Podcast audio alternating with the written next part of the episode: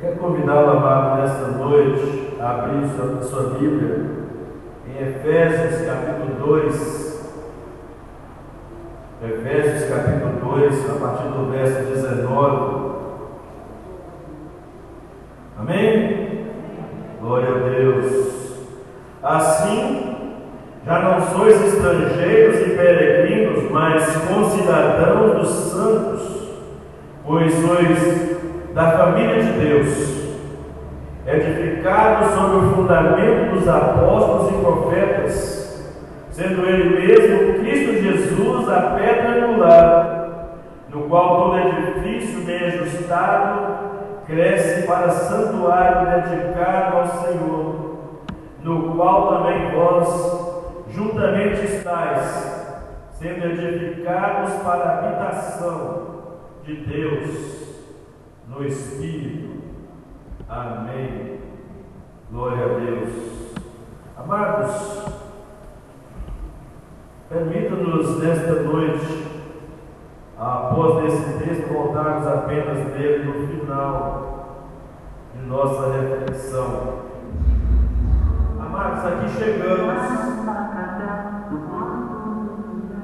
40 anos 40 anos de história o compromisso de ser uma igreja bíblica missionária. Isso mesmo, eu fiz questão de ser redundante nessa hora, porque só de ser bíblica temos a obrigação de ser missional.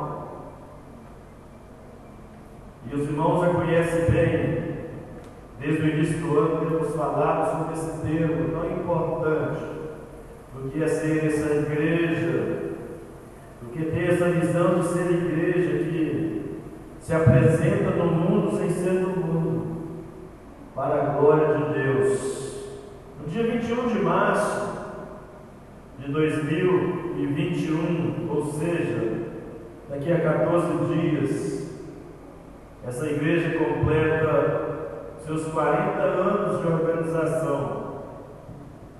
Sua trajetória nessas quatro décadas foi marcada por lutas e desafios, momentos de crescimento, momentos de esvaziamento,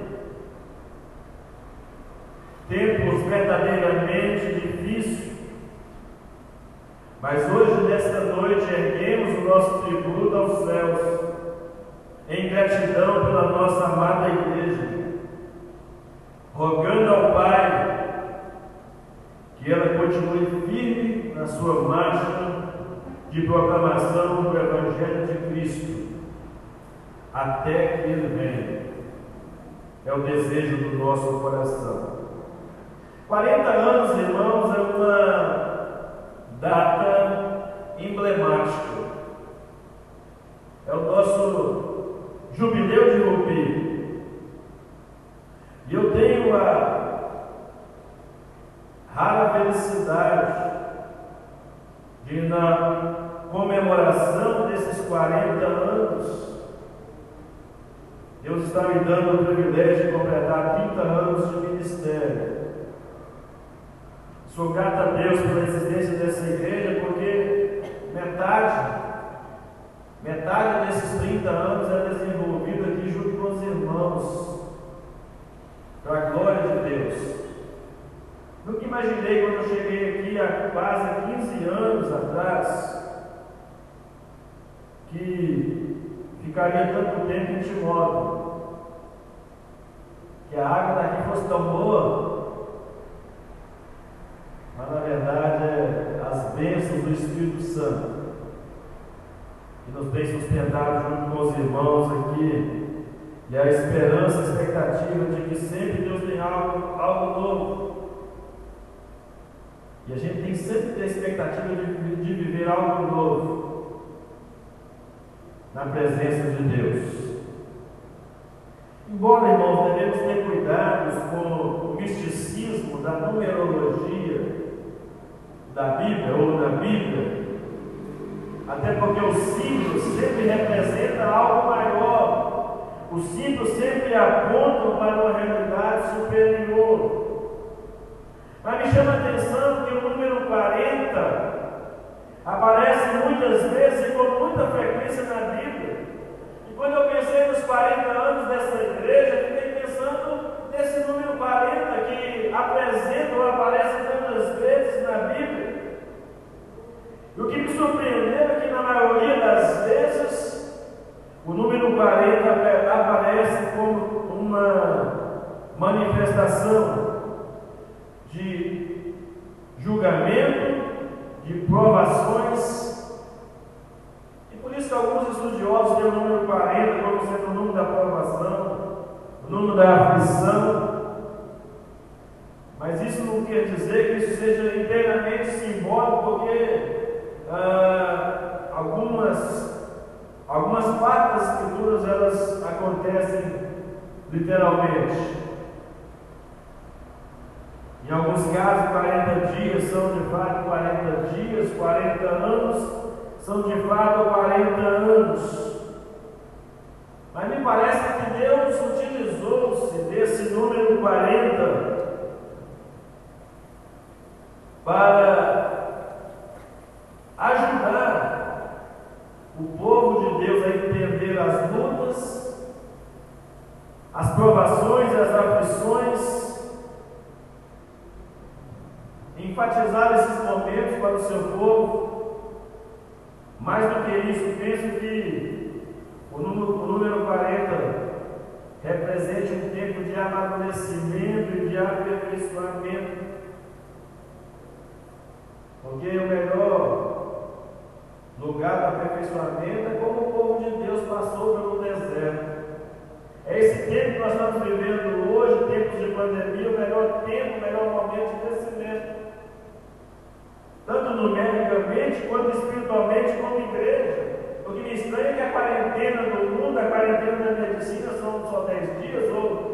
12 dias, quarentena deveria reportar mais de 40 dias de isolamento.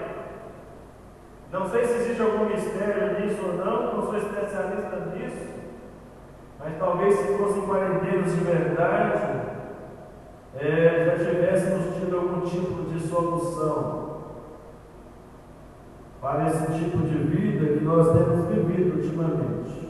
Mas o fato é que todo esse ano já está, está próximo a se completar um ano de pandemia, tem sido esse tempo de 40 anos, não necessariamente literal, mas um tempo de crescimento, de provação, de aflição, mas acima de tudo de crescimento para nós, como igreja do Senhor Jesus.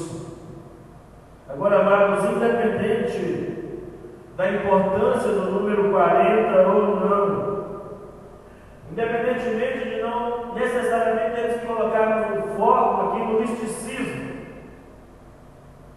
Nós estamos adotando o misticismo em torno do número 40. Mas me chama a atenção que a cada período 40 dias, ou a período de 40 anos que Deus determinava para um determinado fim, algo acontecia. Algo novo, algo especial acontecia.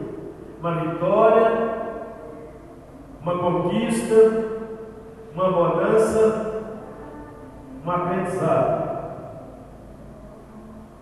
Aliás, na vida comum do dia a dia, dizem que a vida começa aos 40. Talvez alguns aqui ainda não tenham começado a viver. Talvez alguns ainda estejam na metade da idade. Talvez alguns estejam na adolescência, depois dos 40. Mas o fato é que Deus sabe, ou quem sabe, Deus tem reservado para nós, como Igreja Batista Nova Vida em Timóteo, um tempo de recomeçar. Que o 40 anos seja um tempo marcado para o recomeço, um tempo marcado para o renovo, um tempo marcado para o avivamento, o crescimento da igreja. É esse o tempo. É esse o tempo de Deus para nós. Eu creio. Um tempo que Deus tem reservado. Eu sugiro que você pesquise depois na sua Bíblia. Ah, todas as vezes que esse tempo, ou 40 dias, ou 40 anos, aparece, a quantidade de vezes que ela aparece nas Escrituras. e o que acontece após esses dias. Eu quero citar apenas alguns fatos aqui para lembrarmos da importância deles. A vida de Noé foi transformada após 40 dias, 40 noites de chuva. O povo de Deus caminhou 40 anos pelo deserto para poder conquistar ou alcançar a terra prometida. A vida de Moisés foi transformada após passar 40 dias no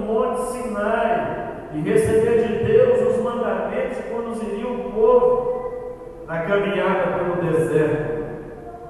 Os espias que foram olhar a terra prometida ficaram por lá 40 dias e dois deles tiveram a vida transformada porque creram na promessa de Deus.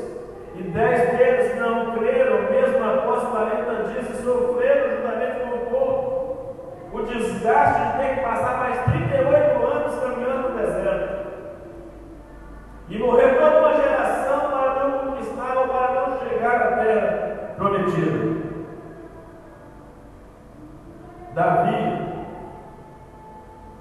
Poucos dias pregamos sobre vencendo os nossos gigantes. Davi foi transformado pelo desafio de Golias, que depois de 40 dias que estava afrontando o deserto, o exército do povo de Deus, afrontando o povo de Deus, depois de 40 dias, Deus levanta Davi para derrotar o gigante. Elias também, após fugir de Jezabel, ele fica 40 dias alimentado, sendo alimentado por uma única refeição.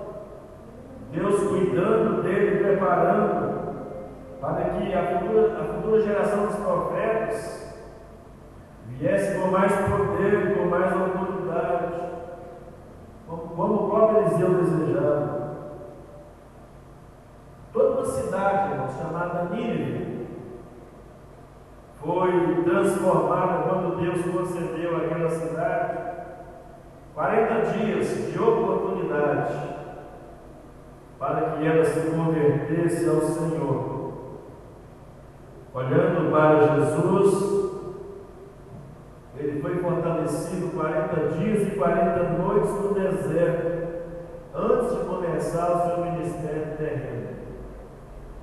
E antes da igreja ser agraciada com o Espírito Santo, permanentemente, os discípulos foram transformados 40 dias após a ressurreição de Jesus.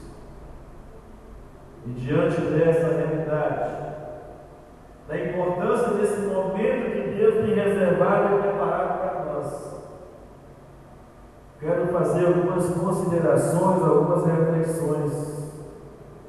Diante de tamanha gratidão ao nosso Deus, pelos 40 anos que passaram, e a grande expectativa dos próximos 40 anos, que legado vamos deixar para as próximas gerações?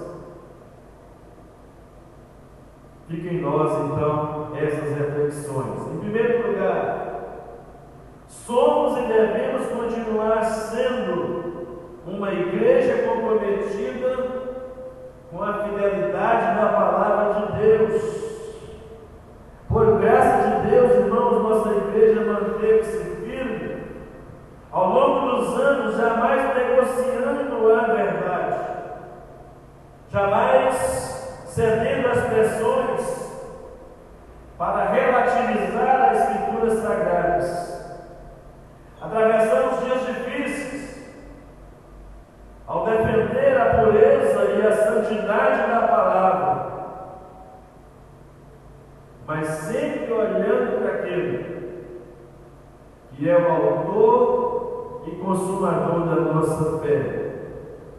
Ventos de doutrina sopraram por todos os lados, tentando encontrar lugar em nossa comunidade.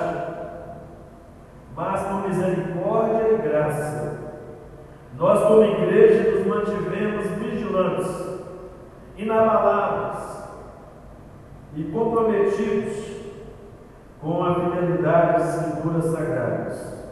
E hoje, falo com convicção, hoje, como desde o começo, erguemos a nossa voz para declarar que cremos nas escrituras sagradas. E que de fato nós temos nela como palavra de Deus inspirada, infalível, inerrante e suficiente. A palavra de Deus nos basta. Deus pode falhar. A Bíblia diz que pode passar o céu, pode passar a terra, mas a palavra de Deus não passará. Aleluia. E essa é a convicção que nós temos como igreja, como igreja que completa 40 anos, de que a firmeza e a continuidade da igreja precisa estar fundamentada na palavra de Deus. Precisamos tê-la de fato como nossa única regra de fé e prática. Que o moldado do nosso caráter, que o nosso caráter seja forjado pela palavra de Deus. Que as referências da nossa vida sejam da palavra de Deus. Que é mais preciosa, diz o escritor sagrado, mais preciosa que o ouro depurado e mais doce do que o mel destilado dos favos. É a palavra do nosso Deus. É por ela que nós somos chamados à conversão. É por ela que nós somos chamados ao arrependimento. E é por ela que nós vamos crescendo dia após dia, de glória em glória, de graça em graça, no conhecimento e na graça de nosso Senhor Jesus Cristo. E é por essa palavra que nós temos esperança de mais dias de existência para essa igreja, até que Cristo volte, porque nela seremos santificados e fortalecidos pelo poder dessa palavra. Em segundo lugar, somos e devemos continuar sendo uma igreja comprometida com a proclamação do Evangelho.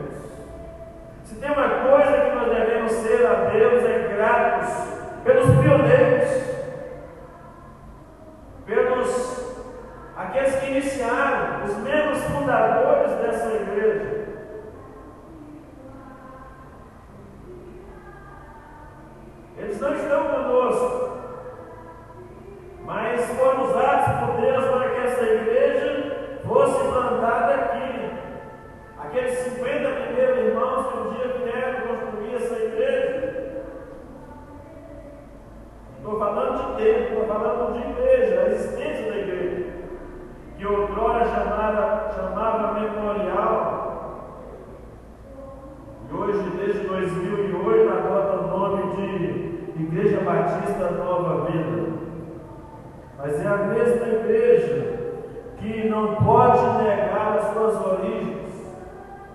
que não pode ser ingrata aos nossos pioneiros, aos antepassados, independentemente da motivação inicial.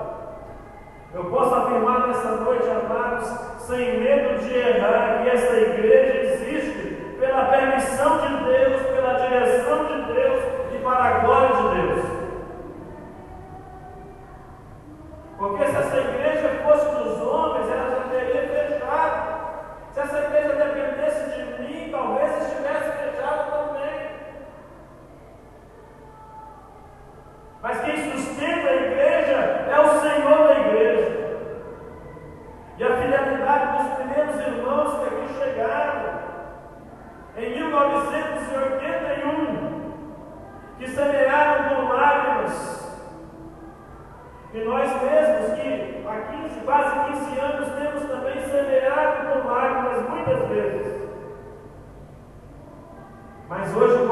com alegria os frutos dessa proclamação e dessa fidelidade, desse comprometimento com o Evangelho do Reino.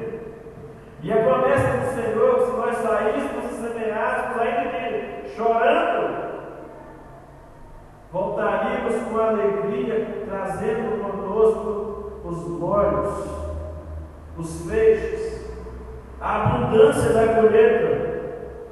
Eu tenho dito a alguns alunos meus que eu utilizo muito o texto de Gálatas 6, 7, né, que ninguém pode zombar de Deus, ninguém pode achar que pode é, descartar Deus ou deixar Deus de lado ou ignorar a presença de Deus e ainda assim permanecer impune. Porque tudo que você planta, sempre você vai. Mas tem uma coisa, eu tenho dito aos alunos, tem uma coisa que falta a esse texto em termos de esclarecimento. É que a colheita é sempre maior do que o plantio. Por isso, cuidado com o que você está plantando. Cuidado com o que você está plantando, porque a colheita é sempre maior do que o plantio. E eu usei alguns momentos nessa semana que passou a ilustração de, uma, de um grão de milho, que é jogado na terra e nasce, forma um pé de milho que dá muitas espigas e cada espiga uma quantidade enorme. Eu nunca tive, tive a curiosidade de contar quantos grãos tem uma espiga de milho. Eu disse a eles, assim como digo a vocês essa noite, a colheita do faz no reino é muito maior. Aliás, Jesus chegou a dizer que uns colhe a 30, uns colhe a 60, outros colhe a 100%. Mas de qualquer forma, sempre será maior. Mas do mal que você faz, também a colheita será muito maior do que você imagina. Por isso é tempo de semear no reino de Deus. É tempo de semear para a glória de Deus. Sabe por quê, irmãos? Você e eu que aqui estamos essa noite, principalmente aos membros da igreja, somos frutos do investimento de vidas do passado. E mesmo você que frequenta uma outra igreja, você é fruto de investimento de alguém que investiu na sua vida no passado. Alguém que orou por você, alguém que chorou por você, alguém que proclamou a palavra alguém que semeou no seu coração as verdades do Evangelho. E essa igreja, então, não somente é, mas deve continuar sendo uma igreja comprometida com a proclamação do Evangelho. Esses irmãos do passado, homens e mulheres, jovens e crianças. Alguns aqui que conheci há 15 anos, eles são casados hoje. Conheci criança aqui. Já são casados, já têm sua própria família, Deus está dando a mim privilégio. Alguns que conheci há muitos anos, já privilégio, já viu seus filhos. É um privilégio que Deus nos dá porque foram pessoas sob o poder do Espírito Santo no passado, que deixaram um legado para sermos uma igreja viva, uma igreja entusiasmada, uma igreja com uma clara visão missionária, uma igreja comprometida com a pregação do verdadeiro Evangelho, uma igreja verdadeiramente missional, que entende a missão de Deus, a missão que Deus lhe deu no mundo, sem ser do mundo. Pela graça de Deus, igreja do passado saiu das quatro paredes e exerceu influência através da proclamação do Evangelho nessa cidade. E hoje devemos tirar a lição disso. Devemos também sair das quatro paredes para sermos verdadeiramente igreja e preparar as próximas gerações. Em último lugar, somos e devemos continuar sendo uma igreja comprometida com os valores do reino de Deus. Somos e devemos ser uma igreja para esse tempo, para esse tempo de pandemia. Uma igreja que reconhece o seu chamado para ser sal da terra e luz do mundo. Uma igreja consciente, cuja consciência de estar vida do mundo deva ser um desafio constante. Marcar a nossa presença no mundo com a presença de Cristo em nós. Somos e devemos ser uma igreja que não se encolhe, uma igreja que não se acobarda, uma igreja que não se dobra diante da ética relativa e situacional dessa cultura decadente. Uma igreja que tem consciência que, mesmo diante dos perigos desses, ou dessa vida contemporânea, desses tempos de pandemia, desses tempos de perseguição religiosa disfarçada, em tantas coisas. Fomos chamados para ser luz, não debaixo para o queiro, velador. Como faróis que representam a glória e a luz de Cristo nesse mundo corrompido e perverso. Procuramos então, pela graça de Deus, nessa noite e para os anos seguintes permanecermos fiéis, sem desviarmos nem para a direita nem para a esquerda, dando ouvidos unicamente à voz do bom pastor, Jesus Cristo, o Senhor da igreja. Quero concluir com as palavras: parabéns Querida igreja, que os melhores dias do passado sejam medidas mínimas daquilo que Deus tem ainda para realizar em nós e através de nós daqui para frente. E que tudo que Paulo disse em Efésios 2, 19 a 22 E voltamos à lembrança agora desse final de palavra. Seja a meta nossa como igreja. Primeiro, ter uma mente pertencente ao reino. Ter uma vida pertencente ao reino. É o que Paulo chama aqui no texto de concidadão dos santos. A nossa cidadania é do reino, é a cidadania celestial, espiritual. Nós não somos deste mundo. Nós estamos neste mundo. Enquanto aqui estamos, lutamos por dias melhores aqui. Mas os dias melhores que virão, virão porque o melhor de Deus já veio, que é Jesus. Não concordo com a canção que diz que o melhor de Deus ele está por vir. Que Deus não tem nada melhor do que Jesus. Nem mesmo o céu sem Jesus tem algum valor. Jesus é o que Deus tinha de melhor para me ofertar e para ofertar a você. O melhor lugar para se estar é estar em Jesus. O nosso descanso não está num dia. O nosso descanso está numa pessoa. E foi ele que diz: Vinde a mim, todos que estáis cansados e oprimidos, que eu vos aliviarei. Independente de mim, porque eu sou manso e humilde de coração, encontrareis descanso das vossas almas. Mateus 11, 28 a 30. Foi ele que disse isso. Aqui o texto diz que nós temos um desafio constante de sermos verdadeiramente família de Deus. E como família de Deus, nós temos que ser grande demais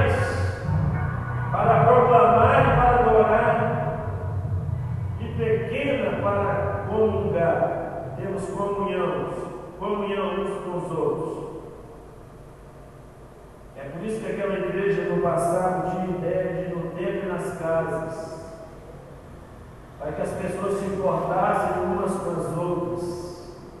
Uma igreja não pode dizer que é família de Deus, ela não se importa. A igreja precisa ser desafio nosso como igreja dos 40 anos de existência. O nosso fundamento está na doutrina dos apóstolos. A doutrina dos apóstolos é a doutrina de Cristo, aquilo que Cristo ensinou a eles. A igreja não pode ter outro ensinamento, senão aquilo que foi dado aos apóstolos de Jesus, lá no começo da igreja. A habitação do Espírito Santo. Isso reflete toda a intimidade que você e eu, que nós, como igreja, devemos ter com o nosso Senhor, o Senhor da igreja. Não dá para você dizer que pertence à igreja se você não tem intimidade com o Senhor da igreja. Então, nesse início de comemorações, no nosso aniversário de 40 anos, vamos certamente estar por todo o ano de 2021 fazendo algum tipo de celebração de gratidão ao nosso Deus. Mas hoje damos um pontapé inicial nessa caminhada, nessa jornada. Que seja a nossa gratidão, e ao mesmo tempo seja o nosso desafio. Se esta igreja que Jesus chamou para que nós fôssemos. Amém?